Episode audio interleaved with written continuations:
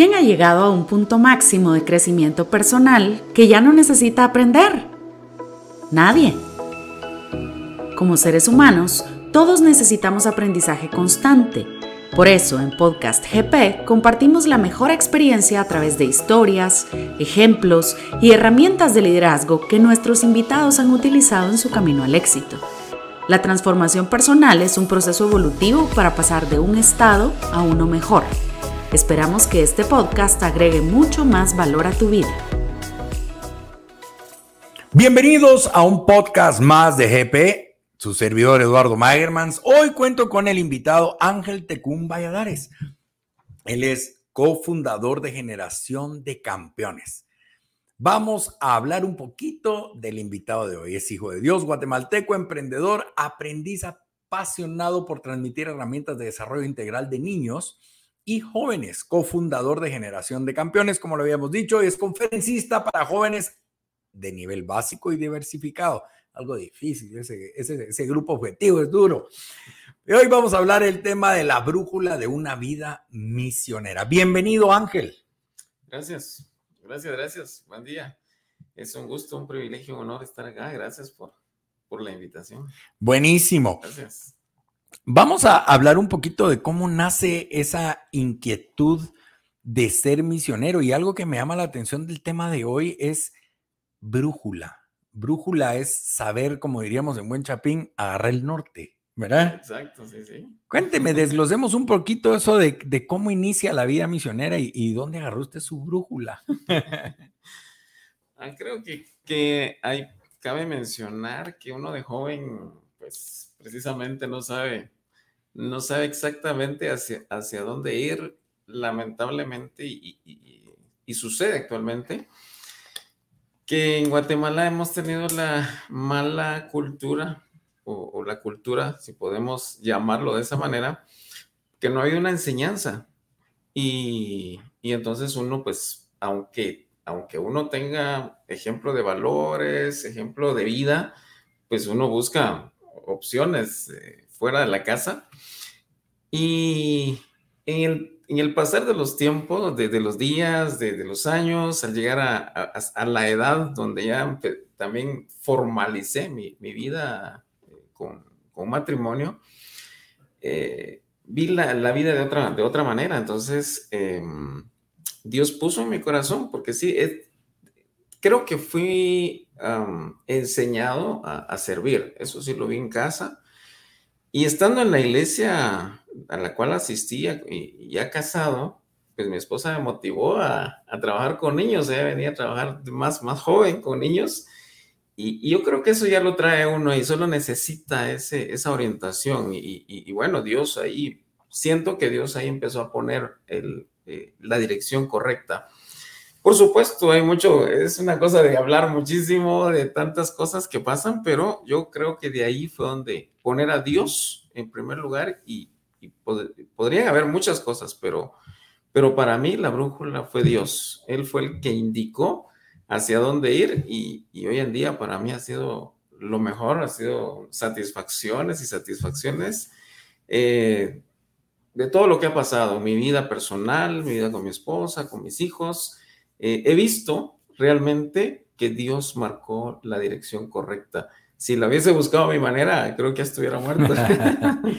Como dicen que la canción más peligrosa de cantar es a mi manera, ¿verdad? Porque cuando uno no se vuelve dependiente de Dios, agarra uno su brújula y puede ser que lo lleve a otros lugares. ¿Cuándo inicia eh, eh, Generación de Campeones? Fue alrededor del 2000. 13, más o menos, porque eh, precisamente el trabajar con niños y jóvenes eh, eh, nos, nos motivó a, buscar instituciones, hacer como alianzas, ¿no? Para, para llevar cada vez mejores lecciones, ampliar los temas. Y eso nos llevó a, a buscar organizaciones. allí eh, después de pasar en varias instituciones aprendiendo, entonces ya con, con mi familia eh, decidimos iniciar una, una organización que, que, fuera específicamente con algunos puntos específicos y, y, trabajar con niños y jóvenes. Entonces nació con el deseo de poner un comedor infantil. De allí nació ayudar a los niños y pues precisamente iniciamos en, en Alioto, en Villanueva. Allí iniciamos y, y, el ver a los niños, no solamente necesitados de, escuchar un mensaje de esperanza, sino también aportar un plato de comida. Luego, ver que también habían más necesidades y eso también nos motivó a, trabajar con ellos en el tema de, de, deporte. Y luego ahí fue también más adelantito que conocí a Guatemala Próspera, porque la idea también era trabajar con ellos el área, eh, no solamente del corazón, sino también de la mente. Y pues llevarles unas enseñanzas y que empezaran a ellos a, verlas en ellos, que son precisamente los valores, ¿verdad? Y eso me gustó mucho. Entonces, gracias a Dios porque fue, se, fue formalizando el, tema de, de, la organización de generación de campeones. Y, y, junto con mi esposa y mis hijos, pues, y otras personas que, que han abrazado la visión, hemos, hemos trabajado para, para alcanzar el objetivo, para ver jóvenes y personas eh, desarrollándose en, en, diferentes áreas de su vida. Eh, si usted está fuera de las fronteras de Guatemala y no conoce el Alioto, en Brasil existen las favelas, en Latinoamérica les decimos asentamientos. El Alioto es el, el, el, asentamiento, el segundo asentamiento más grande después de las favelas de, de Brasil.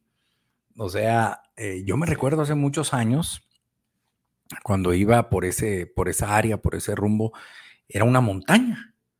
Y de repente comenzó como un nacimiento en diciembre, ¿verdad? Una casita aquí, un farolito y así, ta, ta, ta, y ahorita hay más de 250 mil personas viviendo en, en el Alioto, ¿no? Sí. Es un, es un, como diríamos en Buen Chapín, un maral que vive ahí.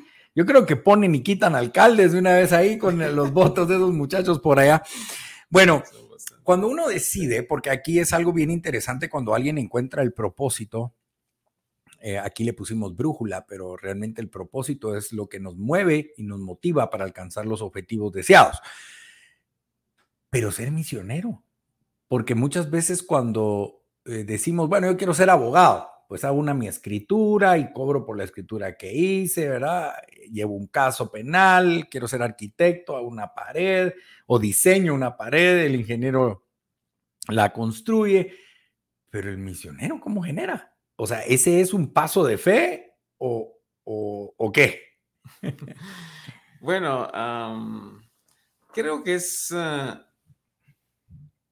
un tiene mucho que ver con el, lanzarse a, aventurarlo, ¿sí? A tener esa fe, esa convicción, porque sí podemos ver también el aspecto de, de, una misión específica en relación a lo que Dios pone en el corazón. Y también creo que eh, las demás personas tienen una misión, pero nosotros específicamente es una misión en donde no se va a ver eh, un recurso que, o sea, no voy a trabajar por una misión donde voy a generar, ¿verdad? Sino que es donde voy a, a dar y, y, y, a dar. Entonces, sí, definitivamente es un, un paso de fe, un paso de, de confiar en Dios, que, que realmente esa es la misión que vamos a hacer, de, de ir y llevar ese mensaje de esperanza, eh, ese, ese, ese, mensaje eh, nuevo eh, que las personas están necesitando, que no solamente se les da un, un mensaje de... Uh, normalmente en las sociedades de tal vez de, de, esclavitud, si lo podemos poner así, ¿verdad? Donde la gente sabe que tiene que sobrevivir, sino que aprender a, a, a, sobrevivir, aprender a llevar una vida mejor. Y ahí creo que es algo bien importante porque muchas veces nosotros eh, nos aventuramos a diferentes cosas, pero no estamos seguros de dónde van nuestro, nuestros pasos. Pero cabalmente, cuando hablamos de la brújula de, un, de una vida misionera, es que eh, hay alguien que nos dirige hacia el norte o hacia el sur, hacia el este o el oeste, y nosotros comenzamos a, a aplicar ese gran valor que es la obediencia, ¿verdad? Ser obedientes para poder alcanzar los propósitos. Y posteriormente yo creo que hay otro valor eh, eh, en la parte de la parte misionera, que no solo viene la obediencia, sino que también viene la disciplina. Porque de nada sirve saber a dónde va usted si no es disciplinado para alcanzar el reto o el resultado que necesitamos, ¿verdad? Eh, aquí estamos con Ángel Tecún, que él es el eh, cofundador de Generación de Campeones. Cuéntenos un poquito de, qué es lo que hacen ustedes. ¿Cuáles son sus programas que tienen para los jóvenes? Ok, sí, gracias. Actualmente, actualmente el proyecto más fuerte eh, es, es dar educación académica. Se enfocó para niños y jóvenes. Y bueno, cuando la gente, los familiares de los jovencitos y otras personas se enteraron, entonces llegaron personas adultas. Y bueno, entonces ahora pues se, da abierto porque es un programa que se buscó para que los niños y jóvenes, o más que todo jovencitos, adolescentes que, que son problemáticos o han tenido una vida muy difícil, y dejaron de estudiar. Entonces ellos, algunos de 16 años, 15, y están sacando primaria, algunos de 20 sacando básicos, y algunos de la misma manera que venían, siguen un año y tenemos que tener esa tolerancia del otro año para que vuelva a repetir.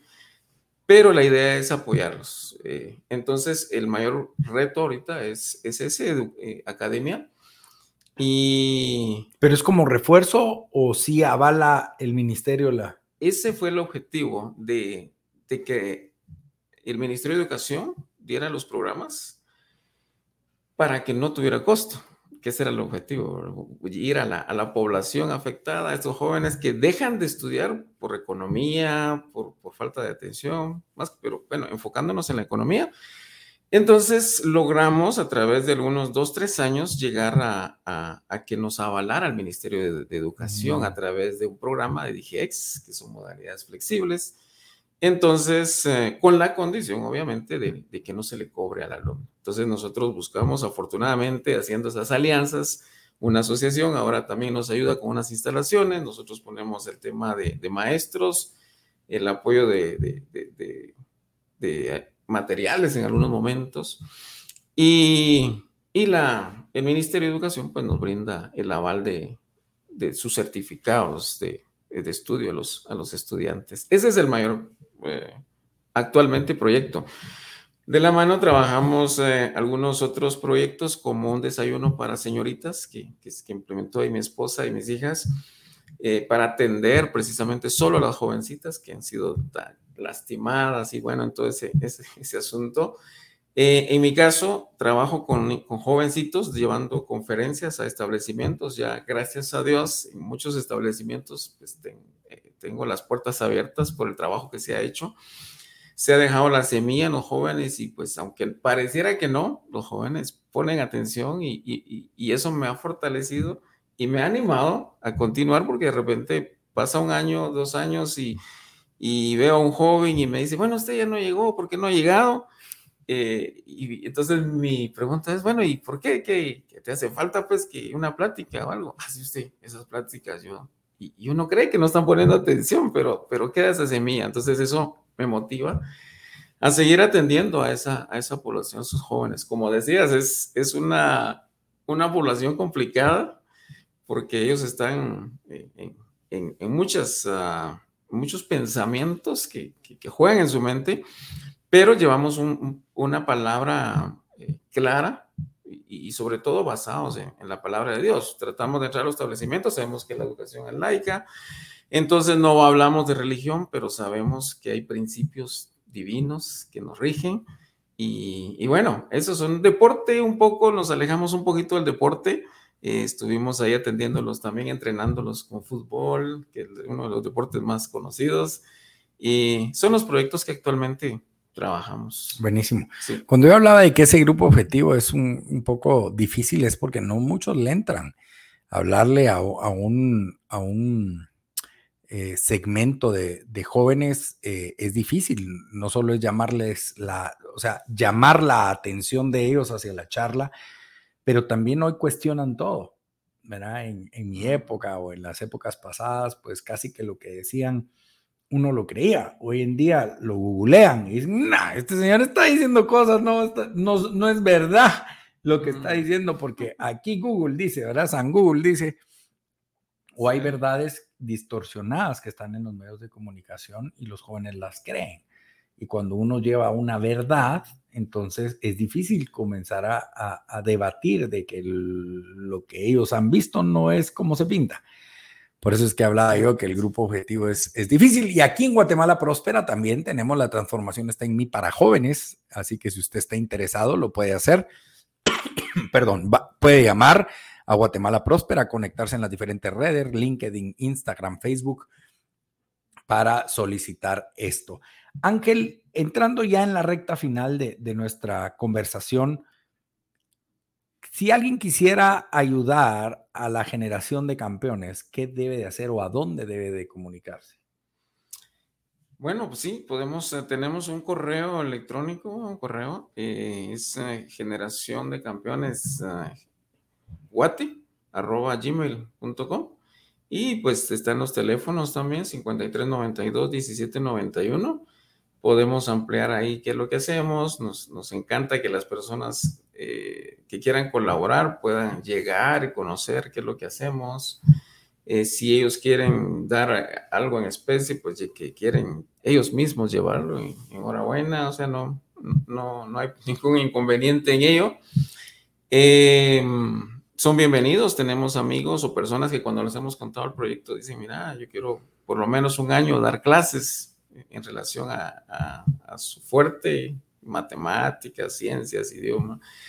Incluso ahí tenemos algunos alumnos que cuando han salido, y eso es algo, algo emocionante también, que ya uno ve a los alumnos eh, salir adelante y ahora ya están en la universidad y ahora ya en la universidad ya también ellos quieren eh, servir, servir. Entonces, eh, las personas que estén dispuestas o, o sientan en su corazón, pues estamos, estamos a la orden.